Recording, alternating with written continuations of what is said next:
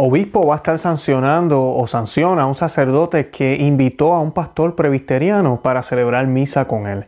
Eh, y la misa se llevó a cabo, fue una de las misas eh, celebradas en Brasil el miércoles de ceniza. Esto es un acto de sacrilegio, así lo cataloga la, Iglesia Católica. Y de eso vamos a estar hablando hoy, eh, cómo, cómo se puede cometer sacrilegio por parte de un sacerdote por hacer esto. Además de eso, cómo funcionan o cómo operan los sacramentos, quién realmente eh, hace que el sacramento realmente tenga esas gracias y que sea lo que el Señor quiere que sean. Es la voluntad del sacerdote solamente, es, Cristo solamente, eh, depende de algunos sacerdotes ordenados el que algunos sacramentos sean válidos. Todas esas preguntas las vamos a estar contestando hoy a la luz de esta triste noticia.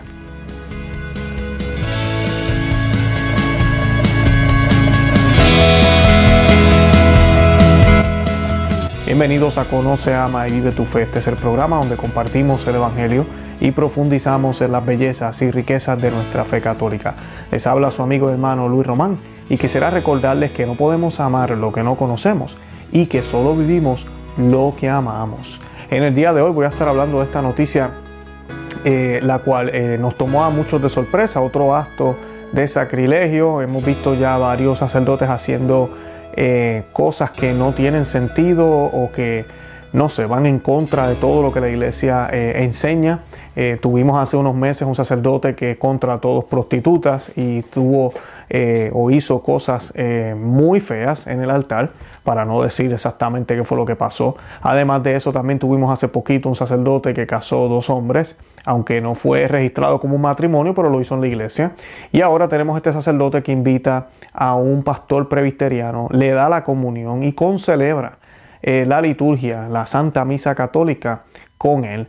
Y pues eh, esto ¿verdad? crea muchas preguntas, crea muchas dudas y pues se presta también para poder catequizar un poco. Y por eso hoy vamos a estar hablando de este tema. Creo que vamos a aprender muchísimo, además de eso les voy a dar los detalles de la noticia, porque definitivamente estamos en crisis y necesitamos luz, necesitamos obispos que realmente digan lo que es claro, que se expresen como tiene que ser, sin medias tintas. Y que realmente le digan al mundo entero cuál es la verdad. Eso es lo que necesitamos, necesitamos claridad, por eso es que todas estas cosas están sucediendo. Y cada sacerdote allá afuera, cada obispo, tiene, tiene mente y tiene cabeza para pensar antes de tomar decisiones. Sabemos que los seminarios han sido filtrados, sabemos que el demonio hace lo que da la gana muchas veces con estos religiosos. Yo lo he dicho muchas veces de que el demonio tienta a estas personas cada día más y más, porque ellos son los elegidos del Señor, ellos son los que pueden eh, consagrar, son los que pueden confesar, y eso al demonio le enoja y le molesta. Pero esto no quita la responsabilidad de cada sacerdote, cada obispo y cada religioso de orientarse, de educarse, de conocer verdaderamente su fe y de no estar haciendo cosas que no tienen sentido. A mí si somos católicos, ¿cómo yo voy a hacer una misa con una persona que no está en comunión con la iglesia? ¿Cómo yo voy a celebrar misa con una persona así? Sentido común, no hay que tener grados altos de teología para poder darse cuenta que hay algo mal aquí. Y pues antes de comenzar yo quiero pedirle a todos los que están viendo el programa que por favor le den me gusta al video, que lo compartan para que más personas sepan que existimos, para que más personas sepan que estamos aquí. Compártanlo por WhatsApp, por Facebook, por cualquier eh, medio eh, que lo quieran compartir. Además de eso, les pido que verifiquen que están suscritos. Muchas personas me han escrito que se han dado cuenta que pensaban que estaban suscritos al canal aquí en YouTube y no lo estaban. Así que verifiquen y, asegúrense que le dan a la campanita para que no se pierdan ninguno de nuestros programas. Algunos los hacemos grabados, otros los hacemos en vivo para que no se pierdan ninguno de nuestro contenido. Además de eso, también les pido que vayan a conoce, ama y vive tu fe.com y se suscriban en el blog. Yo les voy a dar de regalo un libro PDF, pero además de eso van a recibir por email también notificaciones de cuando eh, se publica un programa eh, si nos eliminan un programa aquí en YouTube, van a recibir el enlace eh, de los otros medios donde nosotros estamos para que así no se pierdan ningún contenido. Ya eso ha pasado aquí, nos han borrado ya tres videos. Cuando digo borrar es que nos han censurado. YouTube nos ha censurado por temas que hemos traído aquí en el canal. Y pues así no se pierden nada. Y estamos también en Rumble. Rumble es una plataforma muy similar a YouTube y pues acá debajo de la descripción de este programa estamos dejando el enlace para que puedan suscribirse también ahí. Ahí están todos los programas, es una plataforma un poco más conservadora. Allá no nos van a, eliminar ninguno de los videos de nuestro contenido. Y pues nada, además de eso comenten y déjenle saber a otros que existimos. Antes de comenzar, yo quiero que hagamos una oración Vamos a hacer eh, un Padre Nuestro, un Ave María y un Gloria. Lo vamos a hacer en latín porque es la lengua de la Iglesia Católica y lo vamos a hacer en español, ¿verdad? Porque todos los que seguimos en esta comunidad aquí en la en, en Conoce, Ama y Vive tu Fe, hablamos español. Y pues nada, mientras yo hago la oración, déjenos saber de dónde viven, pongan, pueden colocar en los comentarios, Dios bendice a España, Dios bendice a Perú, Dios bendice a Colombia, Dios bendice a México, bendice a Estados Unidos, bendice a Puerto Rico. Bueno, y esta oración la vamos a hacer in nomine Patri, et Fili, Espíritu Santi. Amén. Pater noster, qui es in celi, sanctificetur nomen tuum, avenia regnum tuum, fia voluntas tua, sicut in cielo et in terra. Pane nostrum quotidiano da nobis hodie, et tenite nobis de vita nostra, sicut et nos dimitimus debitoribus nostris, et denos en tucas en tentazione, se libranos lo malo. Amén. Padre nuestro que estás en el cielo, santificado sea tu nombre. Venga a nosotros tu reino. Hágase tu voluntad así en la tierra como en el cielo. Danos hoy nuestro pan de cada día. Perdona nuestras ofensas como también nosotros perdonamos a los que nos ofenden. No nos dejes caer en la tentación y líbranos del mal. Amén. Ave María, gratia plena, Dominus tecum, benedicta tu in mulieribus, et benedictus frutus ventris tui, Iesus. Santa María, Mater Dei, ora pro nobis peccatoribus, nunc erora mortis nostre. Amén. Gloria Patri, et Filii, Spiritus Sancti, erat in principio, et nunc in semper, et in saecula saeculorum. Amén. Dios te salve María, llena eres de gracia, el Señor es contigo. Bendita tú eres entre todas las mujeres y bendito es el fruto de tu vientre Jesús. Santa María, Madre de Dios, ruega por nosotros pecadores, ahora y en la hora de nuestra muerte. Amén. Gloria al Padre, al Hijo y al Espíritu Santo, como era en el principio, ahora y siempre, por los siglos de los siglos. Amén. En el nombre del Padre, y del Hijo, y del Espíritu Santo. Amén. Que esta oración llegue al cielo por todos los sacerdotes del mundo entero, todos los religiosos, eh, por el Papa, por los cardenales, por los obispos. Eh, Señor, dale guía, ilumínalos y ayúdalos a salir de cualquier cosa maligna que los tenga atrapados. Y esto lo pedimos en el nombre tuyo, que vive y reinas por los siglos de los siglos. Amén. Bueno, y oficialmente, bienvenidos una vez más. Vamos a comenzar el programa y esta noticia dice lo siguiente. Dice, obispo brasileño sancionará al sacerdote que celebró que concelebró la misa del miércoles de ceniza con un pastor protestante. El obispo de Jundiaí, en Brasil, Monseñor Vicente Costa, ha anunciado que sancionará canónicamente a un sacerdote religioso de su diócesis que invitó a un pastor presbiteriano a concelebrar y comulgar durante la misa del miércoles de ceniza. Esto es horrible. Aquí hay dos cosas. Primero, concelebrar la Santa Misa, una persona que no está ordenada, que no tiene eh, la, la orden sacerdotal, orden que, que viene de Cristo, que pasa a los apóstoles y ha ido eh, pasando por generaciones, ¿verdad? Por órdenes sacerdotales hasta ahora, hasta dos mil años después. Eh, y además de eso, comulga. Un sacerdote que no, un sacerdote no, perdón, un pastor que no es católico, o sea, que no cree en lo que nosotros creemos. Hay algunas cosas que creerá, hay algunas cosas que estará de acuerdo, pero no en todo. Si no fuera católico, ¿verdad? Así que ahí tenemos las, las dos grandes ofensas. El acto sacrilego tuvo lugar en el contexto de la polémica campaña de fraternidad en la cuaresma de este año que pretende dar un sentido ecuménico. El texto de dicha campaña, escrito por un pastor protestante que es a su vez activista de izquierdas, ha sido rechazado por dos obispos brasileños, Monseñor eh, Guimaraes y Monseñor Rifan, y muchos fieles católicos que no aceptan su contenido ideológico radical. El sacerdote que será sancionado es el sacerdote el padre José Carlos Peroni y pertenece a la congregación de los misioneros de Sao Carlos. El comunicado de prensa de Vicente Acosta, ¿verdad? del obispo, dice lo siguiente, dice, queridos padres, diáconos, religiosos, seminaristas y pueblo de Dios presente en la diócesis de Jundiaí, esta tarde tuvo conocimiento del hecho ocurrido ayer 17 de febrero en la parroquia del Sagrado Corazón de Jesús, barrio de la colonia, ciudad de Hyundai, confiada al, cuidado pastoral de los sacerdotes de la Congregación de los Misioneros de San Carlos en la celebración de la Santa Misa del, miércoles de ceniza, cuando un pastor evangélico fue invitado a participar integralmente en la liturgia eucarística. De acuerdo con la transmisión hecha por la pastoral de comunicación local y posteriormente ampliamente divulgada en las redes sociales, ante este hecho, eh, declaro, número uno, dicho acto ocurrió en rebeldía, sin mi conocimiento y consentimiento. Número dos, por tanto, ya se están tomando los medios, las medidas administrativas canónicas oportunas para este caso. Permanezcamos unidos en la fe en Jesucristo nuestro Señor y en la práctica de un sano y auténtico ecumenismo. Eh, firman Monseñor Vicente Costa, obispo diocesano. Y pues primero que nada, eh, yo me alegro que el obispo se haya pronunciado.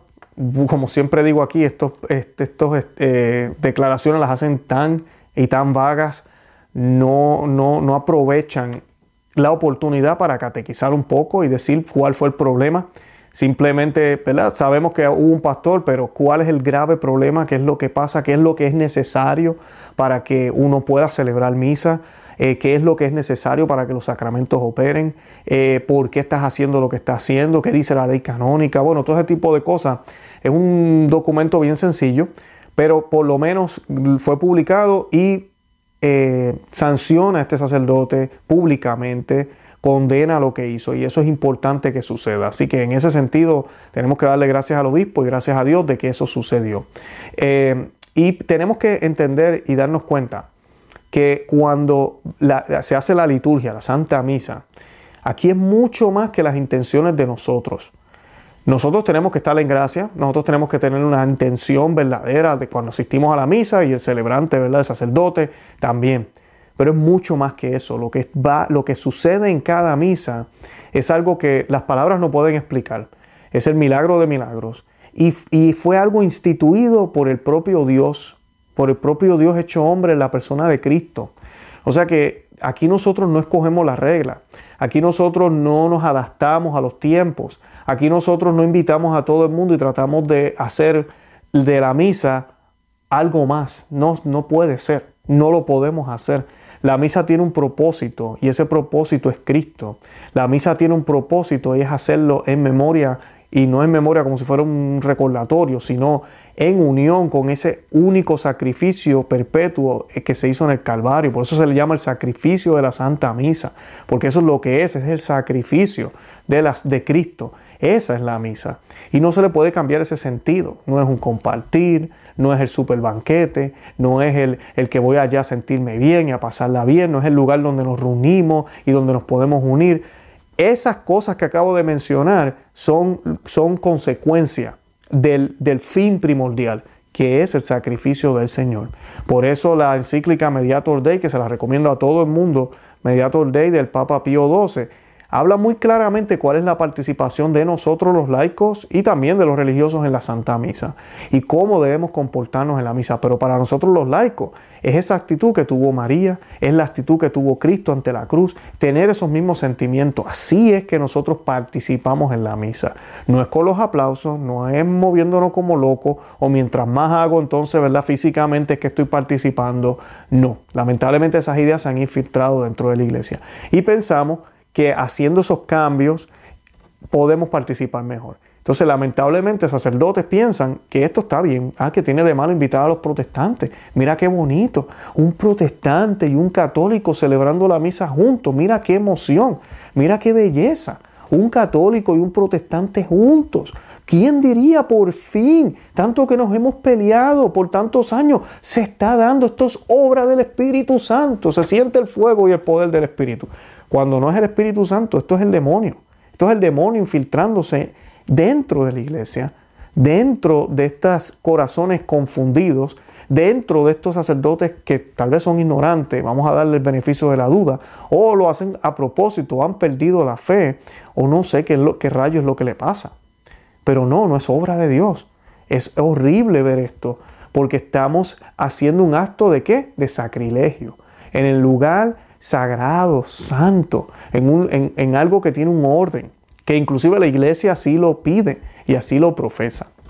Y para aprovechar y aprender un poquito más, eh, dice sobre las concelebraciones, el Código de Derecho Canónico establece en su canon 908 que está prohibido a los sacerdotes católicos concelebrar la Eucaristía con sacerdotes o ministros de iglesia o comunidades eclesiales que no están en comunión en plena con la Iglesia Católica. Canon 908 de la ley canónica. La ley canónica no es un invento de la Iglesia Católica que sale luego. La ley canónica es una guía, podríamos decir ahorita que es el Código de Derecho Canónico, basado en la escritura, basado en la tradición, basado en lo que debemos seguir. Y establece reglas, reglas muy claras de cómo debemos comportarnos como católicos, para todos los católicos, comenzando desde el Papa hasta el último bebé que se acaba de bautizar. Y es muy claro ese canon 908. Y continúo aquí, dice, además el texto el texto, disculpen, de la Normae de Gravioribus de Clictis señala en su artículo número 3 que uno de los delitos más graves contra la santidad del agustísimo sacrificio y sacramento de la Eucaristía, reservados al juicio de la congregación para la doctrina de la fe, es la concelebración con ministros de las comunidades eclesiales que no tienen la sucesión apostólica y no reconocen la dignidad sacramental de la ordenación sacerdotal. Ahí está. Este artículo, y yo les voy a dejar el enlace de este documento que acabo de mencionar, yo estoy citando solo el artículo número 3, pero cuando usted lee esa parte completa del artículo número 3, usted va a ver cinco cosas, o creo que son cinco si no me equivoco, donde ellos nombran que se comete sacrilegio. Y, son graves cosas las que mencionan ahí, gravísimas. Y esta es una en esa lista. Así de grave es esto, celebrar con personas que no tienen la orden sacerdotal, con celebrar. No, no, creen en la orden sacerdotal. ¿Por qué? Porque Dios instituyó la orden sacerdotal con este propósito. Si la iglesia y el sacerdocio existen es por la Eucaristía. ¿Verdad? Y la Eucaristía está en la tierra, ¿verdad? Se puede dar gracias a la iglesia y a, los sacerdotes. Una son para la otra. Por eso que el sacerdocio fue, instituido por Cristo la misma noche de, su última cena, ¿verdad? La noche en que él fue arrestado. Esa noche de Pascua. Él instituyó ambos porque van conectados. Y luego el siguiente día se manifiesta en realidad ese sacrificio en la cruz. Así que se conectan. Y vemos la conexión, ¿verdad? En las palabras de Cristo, cuando Él dice, este es mi cuerpo, este es mi sangre, que será entregado por ustedes, ¿verdad? No ha sucedido, pero ya está conectado, porque nuestro Dios es dueño del tiempo y del espacio. Ese es el misterio de la Santa Misa. Esto no es cualquier cosa y no cualquiera lo puede celebrar. Entonces, una pregunta que tal vez muchos se hacen es, ¿la Eucaristía depende de las intenciones del sacerdote? Es una pregunta que muchos se pueden hacer y es una pregunta muy válida. Y hoy la vamos a contestar dicen muchos, me dijeron que dependía de la intención del sacerdote en el momento de la consagración para que las especies del pan y el vino se conviertan en el cuerpo y la sangre de Cristo. Y la pregunta que siempre se hace la gente es, ¿me podrías decir si esto es cierto? Si es así, ¿verdad? Y, y la respuesta que tenemos que dar es la siguiente. Sí es cierto que Jesús ha querido depender de la intención del sacerdote para hacerse presente en la Eucaristía. Sin embargo, esta verdad nada le quita el poder de Dios, no es por necesidad, sino por humildad que ha querido Dios depender del sacerdote. El Catecismo 1375 enseña, no es el hombre quien hace las cosas ofrecidas, eh, disculpen, no es el hombre quien hace que las cosas ofrecidas se conviertan en cuerpo y sangre de Cristo, ¿verdad? Sino Cristo mismo que fue crucificado por nosotros. El sacerdote figura de, es figura de Cristo, pronuncia estas palabras, ¿verdad? Persona Christi pero su eficacia y su gracia provienen de Dios. Este es mi cuerpo, dice. Esta palabra transforma las cosas ofrecidas. Solo el poder de Dios puede hacer el milagro de la transustanciación, pero Dios quiso depender de la oración del sacerdote para efectuar el milagro, tal como en la encarnación quiso depender de, eh, del sí de María para bajar del cielo a su seno. La otra pregunta que vendría entonces sería, ¿verdad? Porque muchas personas dicen, ok, esto está bien, chévere, el sacerdote tiene que tener una buena intención cuando va a celebrar la misa. Pero, ¿qué pasa si el sacerdote está distraído? ¿Qué pasa si el sacerdote está en pecado? ¿verdad? O celebra simplemente por rutina. ¿Es esa consagración válida? Esa es una muy excelente pregunta. Sí, sí es válida. La consagración, con tal que sea un sacerdote, escuchen bien, válidamente ordenado y tenga la intención de consagrar. Según la doctrina llamada ex opere operato, siendo Cristo el agente principal de los sacramentos, un sacramento no puede dejar de comunicar la gracia prometida por Cristo, siempre que se administre válidamente. Bien importante. El estado interior del sacerdote, aunque esté en pecado mortal o le falte fe o esté distraído, no invalida el sacramento. Y eso es bien importante. El sacramento opera por sí mismo, opera por sí propio porque es Cristo quien hace el trabajo, como decimos en palabras coloquiales. Es Cristo quien realmente hace el trabajo. Ahora, tiene que ser un sacerdote ordenado. Eso sí es un requisito tiene que ser un sacerdote ordenado, no porque el sacramento opere por sí mismo, yo puedo consagrar, por ejemplo, yo Luis Román, o yo podría consagrar, o este eh, sacerdote presbiteriano, no, no puede ser. Tiene que ser un sacerdote ordenado, porque el sacramento necesita de alguien que actúe, este sacramento de la Eucaristía, necesita de alguien que actúe en persona de Cristo. ¿Por qué? Porque así lo instituyó el Señor. El Señor mismo dijo las palabras y le dijo a los apóstoles, hagan esto en memoria mía, hagan esto. Le dio esa orden a ellos, a sus nuevos sacerdotes, y ellos continuaron haciendo eso, diciendo las mismas palabras, que inclusive San Pablo las documenta en una de sus cartas, ¿verdad? Él las dice a sí mismo también. Y cuando ellos dicen esas palabras, no son las palabras de ellos, no son las palabras con la autoridad de ellos, sino que son las palabras con la autoridad del mismo Cristo Jesús. Pero para ellos poder hacer eso, ellos tienen que haber sido ordenados. Ellos tienen que, actuar con una autoridad que viene de Cristo en el único sacerdocio que existe ahorita mismo, porque los católicos creemos eso. Muchos evangélicos no entienden que nosotros los católicos sí creemos que el único y eterno sacerdocio es el de Cristo que no hay más sacerdotes. Lamentablemente ellos interpretan mal esto y por eso no tienen sacerdotes, porque ellos dicen, no, nadie puede ser sacerdote, solo Cristo. Pues nuestros sacerdotes católicos, que realmente estamos entendiendo claramente esta enseñanza, esta doctrina, ellos actúan en persona de Cristo, en persona Christi. O sea que ellos ejercen el sacerdocio por excelencia de Cristo, un sacerdocio perfecto que no falla y que siempre cumple con lo que dice. O sea que cuando el sacerdote dice las palabras de Cristo, este es mi cuerpo y esta es mi carne, eh, este, este es mi cuerpo y esta es mi sangre, esas palabras son las palabras de Cristo y por ende se hacen realidad.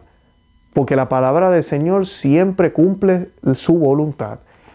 Ellos son solo el instrumento para vocalmente decirlas para que tú y yo las podamos escuchar. Porque humanamente nosotros tenemos que ver esos signos visibles, ¿verdad? El Señor sabe eso. Por eso instituye estos sacramentos. Pero lo que no se ve, que es lo que realmente importa, ¿verdad? Eso que no se ve, lo hace el Señor. Por eso no depende de nuestra fe tampoco como laicos cuando vamos a comulgar. De la, Cristo está ahí presente, tengas fe o no. Cristo está ahí presente, aunque tú lo creas o no, o aunque vayas en gracia o vayas en pecado mortal. Ahí está Cristo presente. Por eso San Pablo decía, ¿verdad? Que aquel que consume el cuerpo y la sangre de Cristo indignamente eh, eh, es reo de, de, su propia condena, ¿verdad? Recibirá su propia condena, eso es lo que está recibiendo. O sea que el Señor está ahí, presente, independientemente de mi estatus. Es exactamente lo mismo con el sacerdote. Esto no quiere decir que el sacerdote no tendrá que dar cuentas. Oh, sí, claro que va a tener que dar cuentas al Señor por su alma y por lo que hizo como sacerdote y ministro del Señor. Claro que sí. Pero nos, tú y yo podemos estar tranquilos que no importa por más que trate el demonio, él no va a poder ganar porque estos sacramentos siempre van a estar en efecto. Bendito sea Dios por eso, ¿verdad? Siempre nuestro Dios gana. mí Dios es Dios, no hay quien le gane a Dios. Y eso es, lo que, eso es lo que estamos viendo aquí, que independientemente de estos disparates que a veces suceden, si el sacerdote hizo lo que tenía que hacer y lo hizo válidamente, el sacramento fue válido.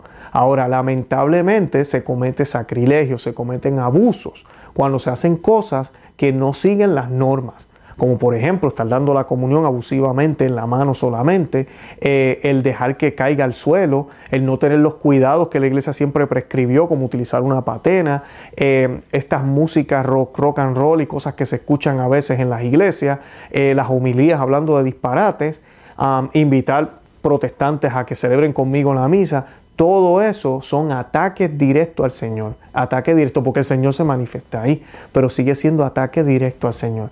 Porque el ministro, quien tiene la autoridad dada por la iglesia, quien, quien, quien tiene también la responsabilidad de cuidar al Señor, no lo está haciendo. Lamentablemente, no lo está haciendo. Por ignorancia o a sabiendas, no sabemos. Por soberbia también puede ser, no sabemos. Por eso es que siempre yo lo digo aquí muchísimas veces. El sacerdote es responsable de sus acciones completamente. Pero nosotros tenemos que orar por ellos, porque también ellos tienen sus batallas espirituales como tú y yo la tenemos.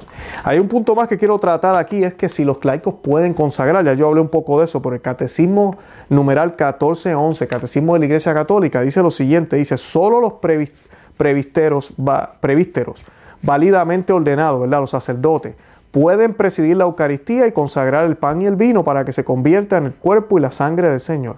El sacramento de la Eucaristía requiere de un sacerdote que tenga la intención de consagrar. Un laico no puede consagrar por mucha fe que tenga. Requiere eso, es parte de la fórmula, porque así el Señor lo instituyó. Es distinto en el bautismo, es distinto. El bautismo es diferente cuando hay emergencias.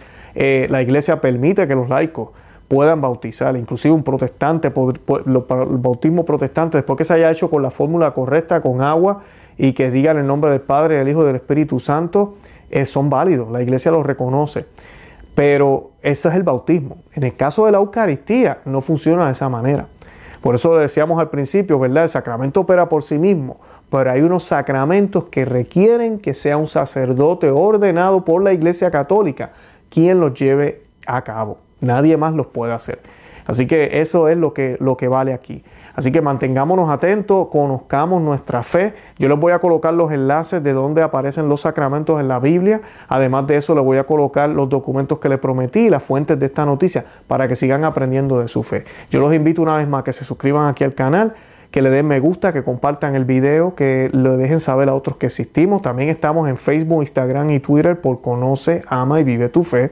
Así que búsquenos en esos medios. Y nada, vayan a nuestro blog también, conoce, y tu fe.com. Ahí tenemos mucha información escrita y se pueden suscribir también ahí a nuestro blog. Van a recibir emails y recordatorios de los programas que salen aquí. Y además de eso, les voy a estar regalando un libro para que pues también puedan seguir aprendiendo de nuestra fe católica. Y nada, los amo en el amor de Cristo, oren por mí, singamos esta cuaresma como debe ser, lo sigo diciendo, el ayuno es de comida, esas boberías de que ayunemos de los malos pensamientos, ayunemos de las cosas, es importante dejar esas cosas, pero si no podemos contener ni siquiera un plato de comida, ¿cómo rayos vamos a dejar esas otras cosas? Se nos va a hacer imposible. Muy prontito voy a estar haciendo un programa de cómo deberíamos estar haciendo eh, la cuaresma, cómo se hacía antes y cómo se hace ahora. Lo vamos a estar haciendo muy pronto. Yo sé que ya estamos en, en la, casi ya vamos para la segunda semana de cuaresma, pero es bien importante que hagamos verdadero ayuno, verdadera abstinencia. No solamente el Viernes Santo y el miércoles de ceniza que ya pasó, los 40 días de cuaresma todos los días de cuaresma deberíamos hacer algo, excepto los domingos. Deberíamos hacer algo importante, ayuno, abstinencia, algo que de verdad realmente haga reparación por nuestros pecados, nos unamos a los dolores del Señor y además de eso, que lo hagamos también por la Iglesia Católica, que está pasando un tiempo de mucha oscuridad. Y nada, los amo en el amor de Cristo y Santa María, ora pro nobis.